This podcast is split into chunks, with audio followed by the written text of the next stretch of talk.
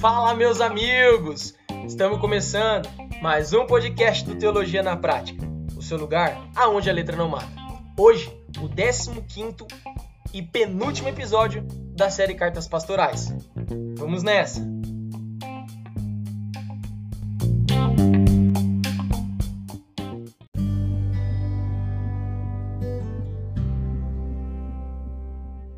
Bem, meus amigos, vamos iniciando o nosso 15 episódio, o nosso penúltimo episódio da série Cartas Pastorais, primeira carta de Paulo a Timóteo. Então, nós não vamos encerrar cartas pastorais, a gente vai continuar estudando cartas pastorais, mas agora nós estamos partindo para o final dessa primeira carta de Paulo a Timóteo para que na sequência nós possamos estudar a carta de Paulo a Tito, uma carta mais curta do que a enviada a Timóteo, mas que também tem lições preciosas para a igreja, para os dias de hoje. Afinal, a Bíblia sempre tem ensinos preciosos para a vida cristã. Ela é a nossa nossa a nossa bússola, é o nosso livro de regras, de conduta para uma boa vida cristã, para uma vida cristã saudável. Mas sem mais delongas, como diz um amigo meu, abra sua Bíblia novamente na primeira carta de Paulo a Timóteo, capítulo 6, versículo de número 3. Nós vamos ler até o versículo de número 10. Esse vai ser o escopo do nosso 15 episódio da série 1 Timóteo. Não deixe de pegar seu bloco de anotações para que você possa anotar tudo aquilo que você tem para aprender com os textos dessa noite. Nós já aprendemos no 14 episódio, que está dentro desse capítulo, acerca do bom testemunho de um trabalhador, de alguém que presta um serviço. No caso da carta que Paulo escreve a Timóteo, uma orientação aos escravos que pertenciam a senhores, para que eles fossem bons escravos, obedecessem e respeitassem os seus senhores, não se rebelando contra os senhores que não fossem cristãos, mas também não prestando um mau serviço para aqueles que fossem cristãos achando ter algum tipo de benefício especial por ser cristão, quando na verdade eles deviam ser bons trabalhadores, seja para senhores que são cristãos, seja para senhores que não são cristãos. Hoje nós vamos falar sobre as riquezas e o, e o real motivo do coração dos falsos mestres ao levar falso ensino para as igrejas. Nós vamos ver que isso continua acontecendo nos dias de hoje, por isso essa carta é para nós, para nós que fazemos parte da igreja de Cristo no tempo de agora. Vamos lá? Então, 1 Timóteo, capítulo 6, versículo de número 3 diz assim: Se alguém ensina falsas doutrinas e não concorda com a sã doutrina de nosso Senhor Jesus Cristo e com o ensino que é segundo a piedade, é orgulhoso e nada entende. Esse tal mostra o interesse doentio por controvérsias e contendas acerca de palavras que resultam em inveja, briga, difamações e suspeitas malignas, e atritos constantes entre aqueles que têm a mente corrompida e que são privados da verdade, os quais pensam que a piedade é fonte de lucro. De fato, a piedade com contentamento é grande fonte de lucro, pois nada trouxemos para este mundo e dele nada podemos levar. Por isso, tendo que comer e com que vestir-nos, estejamos com isso satisfeitos. Os que querem ficar ricos caem em tentação, em armadilhas e em muitos desejos descontrolados e nocivos, que levam os homens a mergulharem na ruína e na destruição. Pois o amor ao dinheiro é a raiz de todos os males. Algumas pessoas, por cobiçarem o dinheiro, desviaram-se da fé e se atormentaram com muitos sofrimentos. Então, Paulo vai ensinar Timóteo acerca daquilo que estava por detrás dos falsos ensinos, dos falsos mestres que estavam ameaçando a igreja em Éfeso, que nós já aprendemos lá na introdução e nos primeiros capítulos e em outros capítulos também, o que eles estavam então fazendo com a igreja, o novo ensino que eles estavam levando para a igreja. Paulo agora vai mostrar um pouco o que está por detrás do coração desses homens e que, infelizmente, tem entrado no coração de muitos líderes neste tempo. Então voltamos nossa atenção lá ao versículo 3 Paulo diz assim: se alguém ensina falsas doutrinas e não concorda com a sã doutrina de nosso Senhor Jesus Cristo e com o ensino que é segundo a piedade, é orgulhoso e nada entende. Esse tal mostra um interesse doentio por controvérsias, contendas acerca de palavras que resultam em inveja, briga, difamação, suspeita maligna atritos constantes entre aqueles que têm a mente corrompida e que são privados da verdade, os quais pensam que a piedade é fonte de lucro. Então Paulo vai trazer para nós aqui um pouquinho da característica e o perfil desses falsos mestres, aquilo que passava no coração desses homens e que eu quero é, meditar com você nesse episódio. As circunstâncias né, de vida no mundo antigo é, é sempre importante a gente olhar né, para o contexto social da época, o momento em que a igreja estava vivendo naquela época. Claro que não é diferente dos nossos dias, mas o contexto daquela época era muito propício para um falso mestre. A, a sociedade naquela época ela era apegada a falsos ensinamentos ou até mesmo apegada a pessoas que diziam ter conhecimento, a pessoas que eram intelectuais. Uma pessoa naquela época que tinha um livro para ler, ela era considerada uma pessoa rica e diferenciada. E por isso os filósofos eram muito famosos naquela época. Justamente por sua oratória, por sua eloquência no falar e por seu suposto conhecimento. Isso atraía a atenção de muitas pessoas. Então, essa cultura e esse e esse perfil de pessoa que atraía a atenção de outros era uma ameaça também para a igreja, que em volta a esse contexto cultural poderia ter os seus riscos através de pessoas como os, os que ensinavam falsas doutrinas. Por sua boa oratória, por sua eloquência, acabando atraindo a atenção daqueles mais simples, daqueles que têm menos conhecimento. Talvez nós não vivamos numa sociedade na qual os filósofos sejam tão valorizados, mas nós sabemos que pessoas que têm boa eloquência, boa oratória e persuasão pode enganar os mais simples de entendimento. Nós observamos que em muitos casos e em muitas igrejas, o povo humilde abastece a vida desses homens que podem nem conhecer a sã doutrina, mas que dizem ter um suposto conhecimento ou faz um suposto milagre. Então, apesar dos momentos serem diferentes, as estratégias continuam sendo as mesmas. Então, assim como no mundo antigo era ainda uma grande oportunidade para esses falsos intelectuais, assim nos dias de hoje também as pessoas mais simples acabam sendo mais fáceis de convencer através de uma boa oratória e de um falso ensino. Lá no versículo 3, Paulo vai trazer três marcas desses falsos mestres. Ele diz assim: Se alguém ensina falsas doutrinas e não concorda com a doutrina de nosso Senhor Jesus Cristo e com o ensino que é segundo a piedade, aí no versículo 4, é orgulhoso e nada entende. Então, voltando lá para o versículo 3. Há três marcas aqui que eu quero que você observe de um falso mestre. Eles ensinam falsas doutrinas. Então, um falso mestre pregava um outro evangelho daquele que Paulo havia anunciado às igrejas. Parece ser óbvio, né, por conta do texto, mas essas pessoas ensinavam um evangelho que não era o evangelho anunciado por Paulo, não era o evangelho do nosso Senhor Jesus.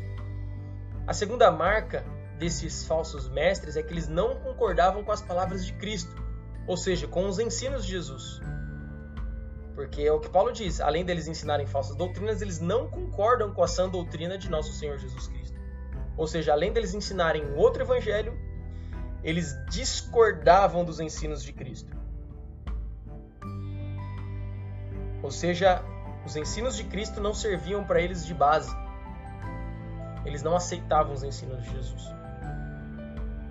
E eles também não concordavam que o ensino era segundo a piedade. O que, que é um ensino segundo a piedade? Um ensino que deve produzir nos ouvintes, que deve produzir na igreja devoção, submissão e comunhão com Deus. Então, essas são três características dos falsos mestres que estavam invadindo a igreja naquela época. Um ensino que não era o evangelho de Jesus, que não era o evangelho anunciado por Paulo às igrejas. Eles discordavam do ensino de Cristo e eles não ensinavam que o evangelho é um evangelho que nos leva à devoção, submissão e comunhão com Deus. Eles pregavam um evangelho que traziam a atenção para si e não uma atenção para Deus.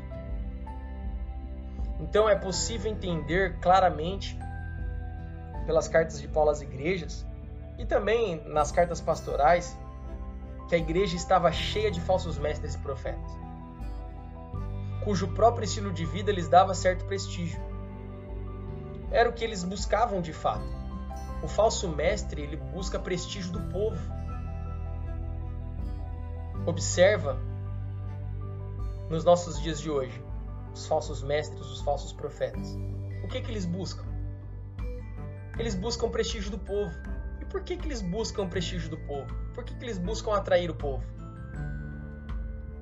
É porque eles estão preocupados que o povo tenha uma vida de devoção, submissão e comunhão a Deus, que eles estão preocupados que o povo viva o evangelho segundo a piedade? Não. Eles estão interessados em outras coisas. Nós não podemos esquecer que naquele tempo o serviço cristão era mais informal do que agora. Naquele tempo, qualquer um que se sentisse que tinha uma mensagem estava livre para entregar. E a porta se abria amplamente aos homens que saíam a propagar uma mensagem falsa, equivocada e que levava a mal entendidos. Justamente pela cultura da época. Se ele tivesse uma boa oratória, logo ele conseguiria portas abertas para poder propagar o falso ensino na igreja. Claro, existia sim um nível de organização naquela época, mas o acesso, o serviço era mais informal. Então essas pessoas conseguiam permear com mais facilidade na igreja. E por isso Paulo vem então construindo as suas cartas e combatendo esses falsos mestres. E não era diferente em Éfeso, na onde uma espécie de gnosticismo judaizante estava penetrando na igreja com os falsos ensinos. Como nós já vimos, Paulo orientando Timóteo, na qual ele tinha o papel, inclusive, de combater os falsos ensinos. A gente observa que, em boa parte das cartas de Paulo, ele está ali combatendo falsos profetas, falsos mestres, ou até mesmo orientando líderes ao cuidado com o falso ensino. Claro, nos nossos dias isso ainda acontece. Infelizmente, há muitos líderes no nosso país que não têm um compromisso com o evangelho que estão buscando prestígio para si. E naquele tempo é importante né, nós relatarmos aqui nesse episódio que havia muitos filósofos e esses filósofos buscavam lucros Naquele tempo havia, um homem chamar, haviam homens chamados sofistas. Significava homens sábios. Como eu disse, eles estavam dentro da cultura, eles eram muito conhecidos. Então eles faziam um negócio vendendo sua filosofia. Eles pediam uma cota para poder ensinar. Usavam de sua filosofia e discurso público para ficar rico. Eles tinham um motivo para fazer isso. Os gregos sempre foram fascinados pela palavra falada. Os gregos amavam os oradores. E esses sofistas, eles iam de cidade em cidade dando demonstrações de sua excelente oratória. Por isso que eu disse lá no início que era uma cultura que estava acostumada e era fascinada por esses homens que tinham uma boa palavra, que tinham uma boa oratória. Eles ficavam fascinados Logo, quando surgia um falso mestre no meio da igreja, com uma boa palavra, uma boa oratória, eles atraíam a atenção dessas pessoas. Mas assim como esses filósofos vagabundos da época, esses falsos mestres tinham esse objetivo dentro da igreja: conquistar o povo, atrair a atenção do povo, mas enriquecer. Eles queriam obter o lucro através da vida cristã. E certamente aqueles filósofos sofistas as suas demonstrações públicas de boa oratória rendiam a eles grandes quantidades de dinheiro. Alguma coincidência nos dias de hoje? Homens que o seu ministério se tornou um negócio. Homens que vendem seu ministério. Homens que cobram valores exorbitantes para ensinar, para cantar, seja lá o que for. E que estão na igreja não para fazer discípulos de Cristo. Estão na igreja para fazer discípulos de si mesmo. Para atrair o povo, para conquistar o povo. Para quê? Para ficar rico em cima da igreja. Eles estão usurpando a noiva de Cristo. Assim como aqueles filósofos vagabundos usurpavam o dinheiro do povo, há muitos falsos profetas, mestres, pastores, falsos apóstolos interessados apenas no dinheiro. Eles não estão preocupados num evangelho segundo a piedade. Eles não estão preocupados, eles não trabalham para levar o povo à devoção, ao conhecimento da palavra, à comunhão com Deus. Eles estão interessados no dinheiro do povo. É coincidência, né? Com o que observamos nos nossos dias de hoje. As estratégias permanecem as mesmas. Os falsos mestres continuam com os mesmos propósitos: enriquecer às custas da igreja. Os discursos desses falsos mestres eram irreais. Eles falavam aquilo que o povo queria ouvir. Usavam a palavra a seu favor. Eles tinham sede por aplausos. A história grega diz que eles competiam entre si para quem tinha mais popularidade, ao ponto de insultar um ao outro em busca da fama e da gritaria pelo teu nome. Eles só tinham preocupação com números. Vocês observam algo semelhante aos dias de hoje? O que, que nós enxergamos nos dias de hoje? Homens que querem apenas a fama, homens que falam o que o povo quer ouvir, homens que têm sede por aplausos, homens que competem para ver quem tem mais like, quem tem mais seguidores.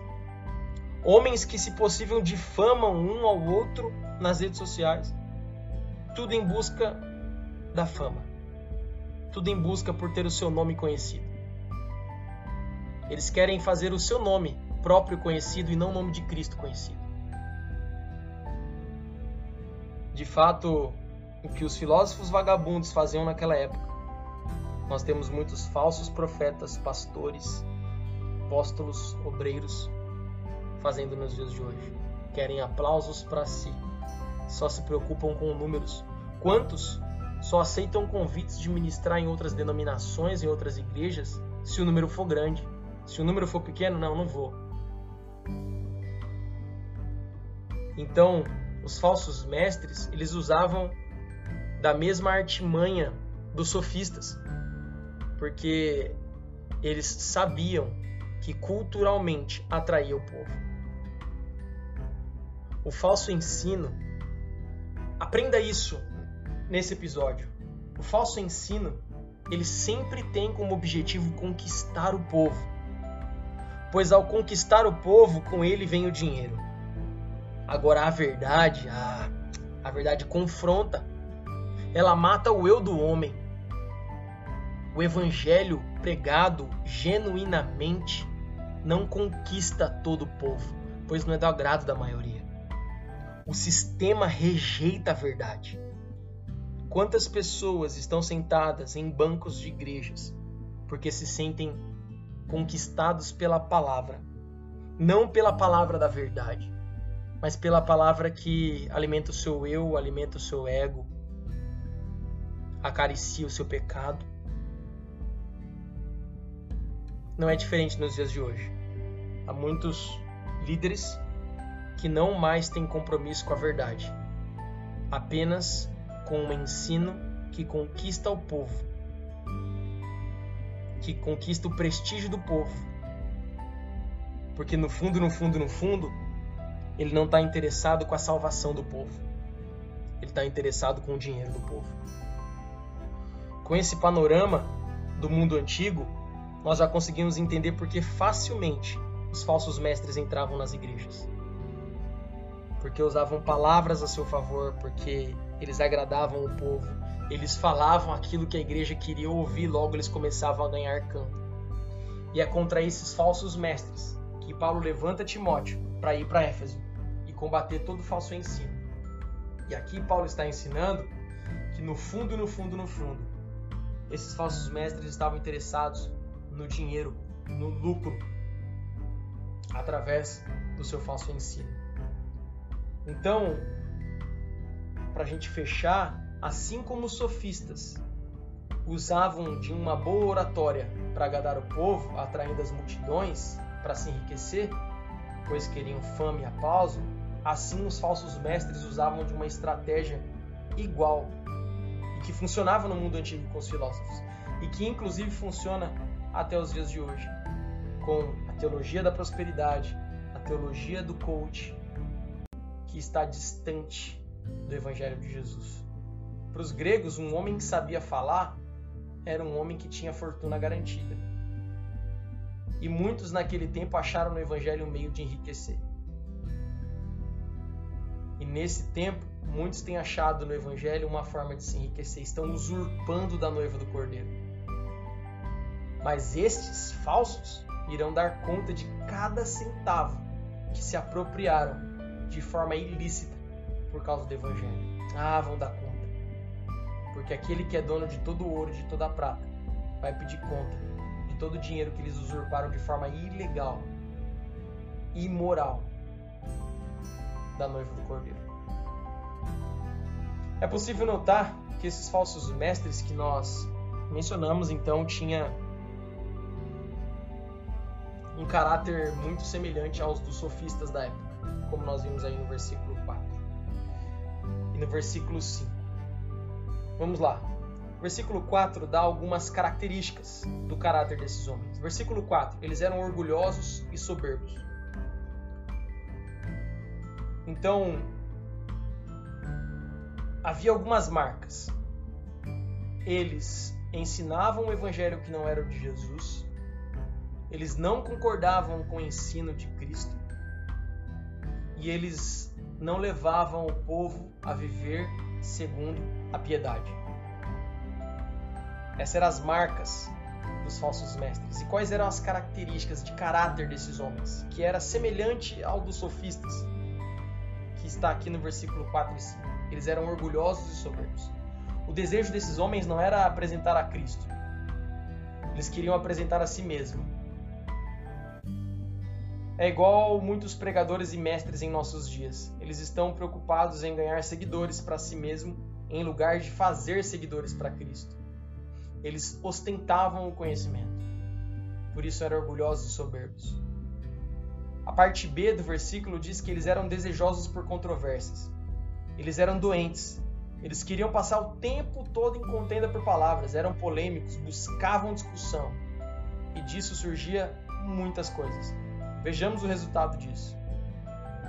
O resultado dos desejos por controvérsias geravam brigas e maledicências. Esses homens eram briguentos e maledicentes. Eles perturbavam a paz da igreja. Eles chegavam na igreja e perturbavam a paz. Viravam um campo de guerra, de briga, de maledicência. Eles eram competitivos por instinto. Suspeitava de todos aqueles que diferiam deles. Eu não concordo com você, logo arrumava briga com esses falsos mestres. Quando eles não poderiam ganhar a discussão, eles lançavam insultos contra a posição teológica do seu oponente. Eles gostavam de briga. A tendência deles era de criticar aqueles que pensavam diferentes de suas ideias. Eles insultavam as pessoas. Eles eram pessoas falsas. No versículo 5 fala que eles tinham a mente pervertida. Eles eram pessoas que tinham perdido o juízo, eles tinham pervertido sua mente de forma que eles tinham más intenções. Eles eram pessoas egoístas, voltados para o mal. Eram privados da verdade, eles não tinham conhecimento da verdade. Embora eles se apresentassem com toda arrogância e com toda a sua oratória, eles não conheciam a verdade do evangelho. Eles sabiam falar bem, mas não falavam a verdade, não tinham compromisso com a verdade. E a característica que nós também encontramos no versículo 5, na parte B, é que eles lucravam com a piedade. Ou seja, o falso mestre, ele comercializa a fé. Ele quer o lucro. Ele considera seu ensino e pregação não como uma vocação, mas como uma profissão. Para ele é um negócio lucrativo. Para ele, o ministério não é um lugar de serviço ao próximo. Essa era a motivação dos falsos mestres. Eles achavam que poderiam enriquecer com o cristianismo. No fundo, no fundo, eles queriam enriquecer com o cristianismo. Eles brigavam, eles tinham a mente pervertida, eles, eles lançavam insultos, eles eram orgulhosos, eles eram soberbos, eles gostavam de controvérsias porque, no fundo, no fundo, o objetivo deles era lucrar com o cristianismo. Então, Paulo encerra o versículo 5 dizendo: Eles pensam que a piedade é fonte de lucro. Aí Aí Paulo fala: de fato, a piedade com contentamento é grande fonte de lucro, no versículo de número 6. A palavra que aqui Paulo utiliza para contentamento é autarqueia. Autarqueia, para os filósofos, era uma das palavras mestra, era uma das senhas para eles. Com essa palavra, eles consideravam a pessoa no ápice da sua maturidade, porque essa palavra significa autossuficiência completa e total. Para os filósofos, a autarqueia era o ápice da maturidade do homem. Nada poderia o afetar. Para eles era a disposição mental completamente independente de todas as coisas exteriores e alheias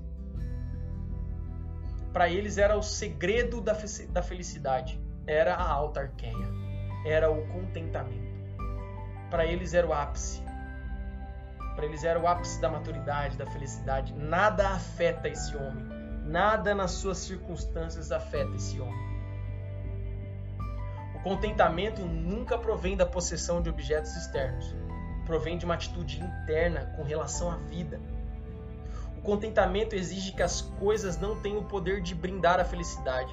A.K. Simpson ele diz algo muito interessante. Muitos milionários, depois de afogar a sua alma com o pó dourado, morreram de melancolia. Que isso quer dizer?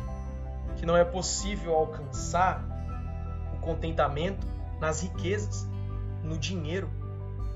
O contentamento, é, o verdadeiro contentamento que Paulo fala que a piedade traz, é a satisfação em Deus, independente das coisas desse mundo. É importante dizer, o cristianismo não é voto de pobreza. Não, não é isso. Mas o cristianismo é encontrar satisfação em Cristo. Para Paulo, o evangelho, para Paulo, a piedade, ela é lucrativa. Por quê? Porque quando você vive a piedade, a vida devota a Cristo, a vida comprometida com o Evangelho de Jesus, ela traz contentamento. Paulo vai revelar que o único lucro verdadeiro que o Evangelho traz é viver satisfeito em toda e qualquer situação, em toda e qualquer circunstância. Paulo disse: Eu aprendi a viver contente. Paulo diz: "Eu aprendi, eu aprendi a viver satisfeito". porque toda satisfação Paulo encontrava em Cristo. Por isso que ele fala de fato, a piedade com contentamento é grande fonte de lucro. A vida devocional traz a única satisfação para o homem e isso é lucrativo. Esse é o lucro que nós temos. Não é com base no dinheiro, mas é com base naquilo que recebemos de Deus. É com base na satisfação que está em Cristo, pois nele habita toda a plenitude e logo ele é suficiente. Então Paulo fala de fato, a piedade com contentamento é grande fonte de lucro. Ou seja, Paulo está falando que o lucro está na piedade.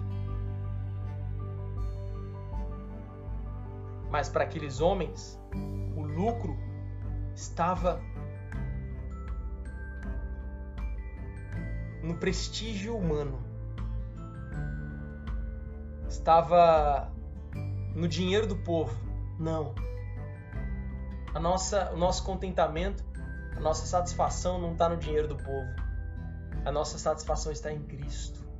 E por isso que ele nos ensina, texto muito conhecido, Evangelho de Mateus, capítulo 6, versículo 33. Buscai, pois, em primeiro lugar o reino de Deus e a sua justiça e as demais coisas que são dos versículos anteriores, que é aquilo que nós precisamos, nos será dado. Há uma promessa de Cristo, de que quando nós nos satisfazemos nele, quando nós o buscamos, buscamos primeiramente, nós teremos o que necessitamos, supridos por Deus.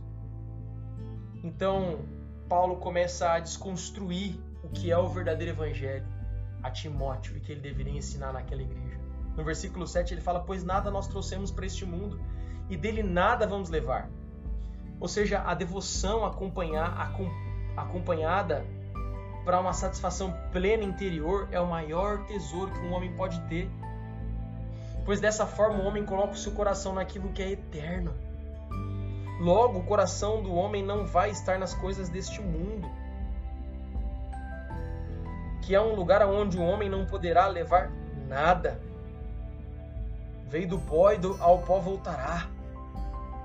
A única coisa que nós vamos levar ao céu é a nossa própria vida. Portanto, a nossa maior preocupação é se preparar para se apresentar a Deus. Nada melhor do que o anseio pela eternidade. Assim como o homem levará para Deus a sua vida, ele também levará as suas obras para que sejam provadas por Deus, onde Deus examinará a verdadeira intenção. Por isso, que nós devemos buscar o reino em primeiro lugar e a sua justiça. Ou seja, por isso precisamos dedicar a nossa vida a Deus. Por isso nós precisamos ser homens de boas obras que serão provadas a Deus. As nossas obras irão subir, Deus irá avaliar as nossas obras. Tirando isso, nós não levaremos dinheiro, nós não levaremos riquezas, nós não levaremos bens materiais nenhum para o céu. É isso que Paulo está querendo dizer que a verdadeira satisfação o homem só vai encontrar, a verdadeira felicidade, o verdadeiro contentamento, a verdadeira maturidade em Cristo, somente nele, e não as riquezas. Então Paulo está aqui desconstruindo a mentalidade desses falsos mestres que estavam completamente equivocados acerca do evangelho. Versículo 8 diz assim: Por isso, tendo que comer e com que se vestir, esteja com isso satisfeito. Estejamos com isso satisfeitos. Paulo conclui que se ao morrer que ao morrermos nós não levaremos nada. Se já tivermos o sustento nesse mundo e com que nos vestir aqui na terra já é motivo para estarmos contentes, ou seja, satisfeito. Esse é o lucro da piedade. Estar satisfeito com o que temos. Quantos são tão ricos e são infelizes? Quantos são pobres, mas encontram satisfação na vida porque estão em Cristo? Então a satisfação não está no dinheiro, a satisfação está em Cristo. Está em conhecer a Cristo e o seu Evangelho. O verdadeiro contentamento é quando nos damos conta de que a nossa possessão mais preciosa é a nossa amizade com Deus. E que só é possível através da ligação com Cristo Jesus que nos reconcilia com Ele. As coisas dessa terra jamais poderão satisfazer o homem. A suficiência nós só encontramos em Cristo sobre essas preocupações com as coisas da vida que Jesus já nos exortou em Mateus capítulo 6 a partir do versículo 25. Jesus fala que aos pagãos, aqueles que não me conhecem é que se preocupam com coisas. Vocês me busquem primeiro. Estejam em mim, comigo, fazendo a minha vontade. E aquilo que você precisa, eu irei prover. Porque em mim está a verdadeira satisfação. Então é isso que Paulo quer desconstruir desses falsos mestres. Essa é a verdadeira riqueza. Quer encontrar um homem próspero? É um homem satisfeito em Cristo com aquilo que tem. E Paulo continua alertando sobre os perigos da riqueza. Versículo 9 ele fala: Os que querem ficar ricos caem em tentação e armadilhas e em muitos desejos descontrolados e nocivos que levam os homens a mergulharem na ruína e na destruição. O desejo de dinheiro tende a dar uma sede insaciável no homem. Eu nunca vi, e é estranho até dizer isso, que alguém que vive de riquezas chegue num momento e diga basta. É difícil. Por quê? Porque a riqueza sempre arrasta o homem pelo desejo de um pouco mais. O desejo de riquezas está fundamentado em duas coisas. Em primeiro lugar, traz segurança. Quantos gostam de estar seguros? Em segundo lugar, quando se crer ter chegado na, na segurança financeira, o desejo do homem é o que? De obter mais riquezas. Para quê? Para ter o luxo. Então, o dinheiro ele traz essas duas perspectivas para aquele que a tem: segurança e luxo. A riqueza ela não pode comprar segurança. Paulo diz no versículo 9 que os que querem ficar ricos caem em tentação e armadilhas e desejos descontrolados e nocivos que levam homens a mergulhar na ruína e na destruição. Ou seja, a riqueza não pode comprar segurança, ela não pode comprar as coisas mais importantes, ela não pode comprar a saúde, ela não pode comprar o verdadeiro amor, ela não preserva da tristeza e da morte. Você não consegue evitar a morte com dinheiro, você não consegue evitar a enfermidade com dinheiro. Homens milionários morreram mesmo tendo muito dinheiro. Um caso bem típico que me vem à memória é de Steven Jobs, um homem milionário, ou para não dizer bilionário, mas que o dinheiro não pôde me impedir da enfermidade e, consequentemente, da morte. A segurança fundamentada em coisas materiais está condenada ao fracasso e à ruína. É o que Paulo disse: esses homens caem em armadilhas, mergulham na destruição. Não é atípico. Talvez você conheça casos de pessoas, inclusive de crentes, que tiveram a sua vida espiritual, sua vida emocional, sua família destruída em função do desejo desenfreado pelo dinheiro. E que com certeza não é diferente nos dias de hoje, onde muitas pessoas têm buscado contentamento no dinheiro, nas coisas deste mundo inclusive a igreja. O povo de Deus tem buscado a felicidade nas coisas deste mundo, quando a verdadeira felicidade, a verdadeira satisfação estão em Cristo Jesus. E aí no versículo 10, para encerrarmos o 15 episódio, Paulo diz assim: Pois o amor ao dinheiro é a raiz de todos os males. Algumas pessoas, por cobiçarem o dinheiro, desviaram-se da fé e se atormentaram com muitos sofrimentos. A Escritura não diz que o dinheiro é a raiz do mal, não, não é. O problema é o amor ao dinheiro. Pois o amor ao dinheiro é a raiz de todos os males. O dinheiro por si só não é mal, ele precisa ser bem administrado. E nós não podemos depositar o nosso coração no dinheiro. Ou seja, o nosso amor não deve ser ao dinheiro, mas a Cristo. Amar ao dinheiro é uma idolatria que já foi condenada por Cristo. Ou você ama a Cristo, ou você ama a Mamon. Ou você serve ao seu Senhor, ou você serve a Mamon. Então Jesus já condenou o amor ao dinheiro. Nosso amor deve ser dedicado a Ele, porque nele está o verdadeiro contentamento, não está no dinheiro. Nele está a nossa segurança, uma segurança que não é terrena, uma segurança que é eterna, muito mais valiosa do que a segurança que esse mundo pode oferecer, que pode ruir com a enfermidade e com a morte.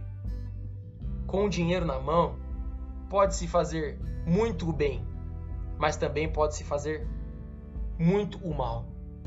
Com o dinheiro, o homem pode se satisfazer de forma egoísta, mas com o dinheiro ele pode exercer a sua generosidade ao clamor do próximo necessitado. Então, o problema não é o dinheiro, é o amor ao dinheiro. Com o dinheiro, as pessoas podem comprar o caminho para coisas proibidas e facilitar o atalho ao mal.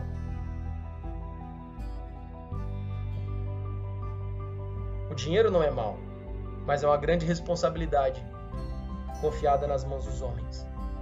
O dinheiro outorga poder. E esse poder ele pode ser exercido tanto para o bem quanto para o mal. O desejo pelo dinheiro desenfreado só vai provocar o quê? Preocupações e ansiedades. Quanto mais se guarda, mais terá o que perder. Quanto mais posses tem, maior é a tendência de se sentir amedrontado pelo risco de perder. Não é número, não é pequeno, né? O número de pessoas que sofrem e são atormentadas por causa do dinheiro. Nossas preocupações.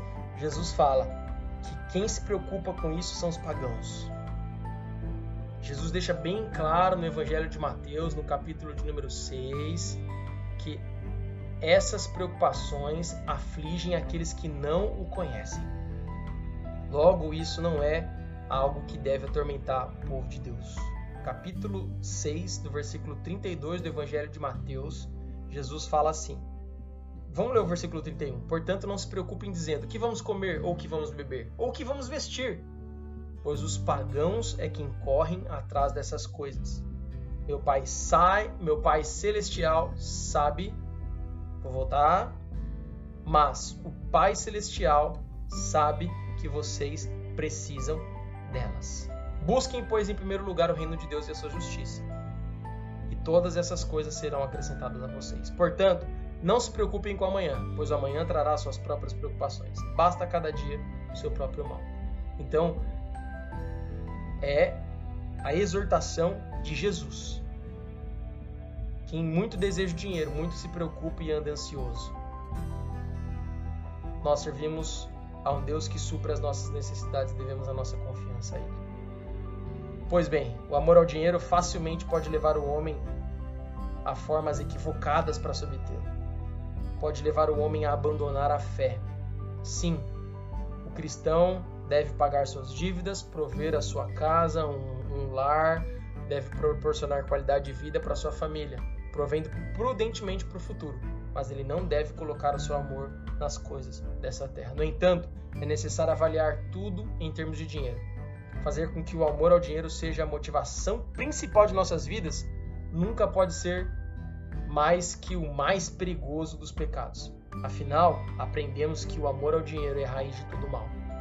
Nós sabemos que a lista de coisas provocadas pelo amor ao dinheiro é incontável: corrupção, separações, brigas familiares, inimizades, mortes, roubos, tudo isso em razão do amor ao dinheiro. Por isso que Paulo fala: o amor ao dinheiro é a raiz de todo mal. Que nós tenhamos amor por Cristo, ao seu reino e à sua vontade, e a fé que vai nos fazer ter a certeza de que Ele suprirá as nossas necessidades. É isso. Esse é o escopo do nosso 15 episódio, nosso penúltimo episódio. Eu espero vocês no 16 e último episódio da primeira carta de Paulo a Timóteo. Fica aqui meu agradecimento. Não se esqueça da estratégia desses falsos mestres, que é lucrar com o dinheiro da igreja. São orgulhosos, obstinados, gostam de discussões e controvérsias. Não se esqueça de analisar isso. Não se esqueça também que a verdadeira satisfação do homem é estar em Cristo, é conhecê-lo, conhecer a sua verdade e viver a sua vontade. Isso é o que traz o verdadeiro contentamento ao coração do homem. E não se esqueça que o problema não é o dinheiro, é o amor a Ele. Então que você busque em primeiro lugar o reino de Deus, a sua justiça, e aquilo que você necessita, que o Pai Celestial já sabe, Ele suprirá. Que Deus te abençoe, um forte abraço e até a próxima.